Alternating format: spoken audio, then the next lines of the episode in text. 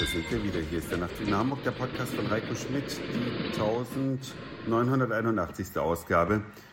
Ich freue mich ganz sehr, dass ihr wieder mit dabei seid. Und einen Tag, nachdem nun klar ist, dass ein Vollpfosten das Weiße Haus verlassen muss, gibt es eigentlich nicht viel mehr zu dem Thema zu sagen, außer die halbe Welt freut sich. Oder ist es doch die Dreiviertelste? Oder mehr oder weniger die ganze Welt. Keine Ahnung, ein paar Despoten werden traurig sein, ein paar unverbesserliche ebenfalls, aber ich glaube, der große Teil der Menschheit ist happy mit Joe Biden und ich persönlich bin es auch.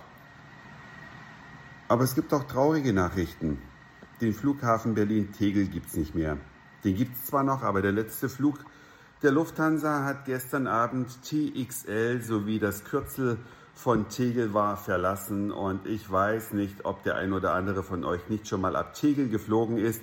Ich etliche Male von fast allen Terminals und ich muss sagen, ich bin auch ein bisschen wehmütig, denn einen Flughafen wie Tegel gibt es nicht nochmal. Das da hört man häufig, wenn irgendwas schließt. Aber es hat seine Gründe und ich will euch das auch sagen, weshalb.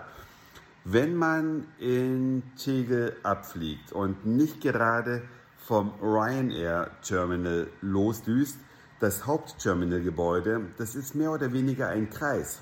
Das heißt also, wenn man immer gerade ausläuft, kommt man an allen Terminals vorbei und landet wieder am Ausgangspunkt. Das war unendlich praktisch. Man musste sich nämlich nie Gedanken machen, in welche Richtung man geht. Man musste sich vielleicht überlegen, ob man linksrum oder rechtsrum durch den Kreis läuft, damit man ein paar Meter spart. Aber alles in allem war es gar nicht so groß, war also praktisch wurscht.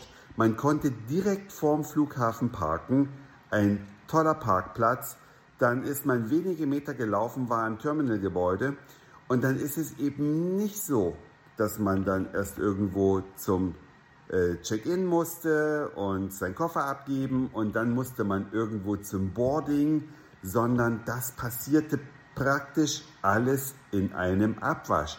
Man hat also seinen Koffer praktisch am Gate abgegeben. Also da, wo man losfliegen wollte, hat man den Koffer abgegeben. Es gab keine untere Etage für die Ankünfte und obere Etage für die Abflüge, sondern es war alles auf einer Ebene.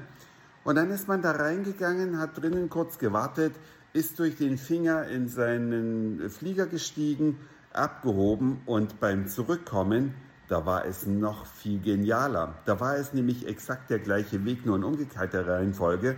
Man hat also, nachdem man ausgestiegen ist, durch den Finger zurückgelaufen ist, praktisch direkt seinen Koffer in Empfang genommen und ist dann rausspaziert, in seinen Wagen eingestiegen oder in den Bus und ist dann abgedüst. Und man konnte in Tegel, wenn man jetzt noch ein bisschen Geld sparen wollte, konnte man auch einfach ein Stückchen entfernt kostenlos parken, ist dann mit dem Bus ein paar Stationen gefahren, ist in Tegel angekommen und auf dem Rückweg auch nach der Landung, Koffer in die Hand, zack, ab in den Bus, noch eine oder zwei Haltestellen waren es, glaube ich, mit der U-Bahn. Das war, wenn ich privat geflogen bin, immer mein Standard. Wenn ich geschäftlich geflogen bin, habe ich natürlich direkt auf dem Flughafen geparkt, also vor dem Eingang und so einen schönen Flughafen gibt es einfach nicht mehr. Heute gibt man die Koffer sonst wo ab, läuft dann ewig, um dann irgendwo abzufliegen. Es ist äh, bei der Ankunft läuft man wieder ewig, bis man dann an dem Gepäckband ist. Erstmal gucken, welches Band ist das überhaupt. In Tegel war es immer klar, es war genau das Paketband an der Stelle, wo man ausgestiegen ist. Also einfach ein unglaublich geiles Fliegen oder zumindest die Flugvorbereitung war fantastisch und auch das Ankommen war fantastisch. Das alles gibt es nun seit gestern Abend nicht mehr.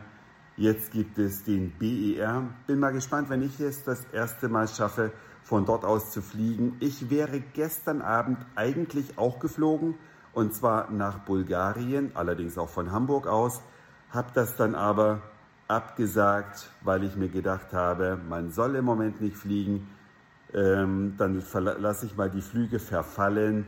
Ich tue es der Gesundheit zuliebe, auch den anderen, meinen Mitmenschen gegenüber, äh, gehe ich einen Schritt zurück und bleibe jetzt in meiner Urlaubswoche mehr oder weniger zu Hause.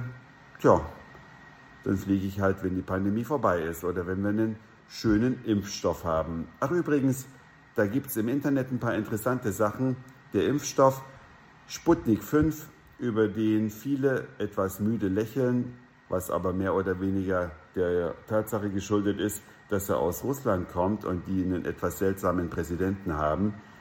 Aber es gibt Anzeichen, die darauf hindeuten, dass dieser Impfstoff gar nicht so schlecht sein soll.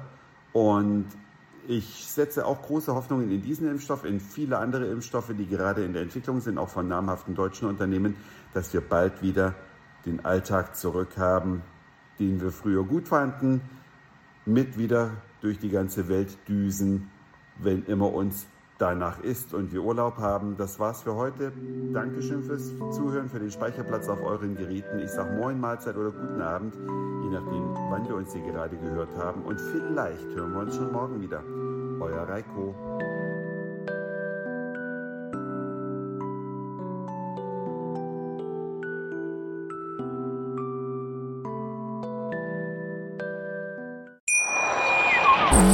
Schatz, ich bin neu verliebt. Was?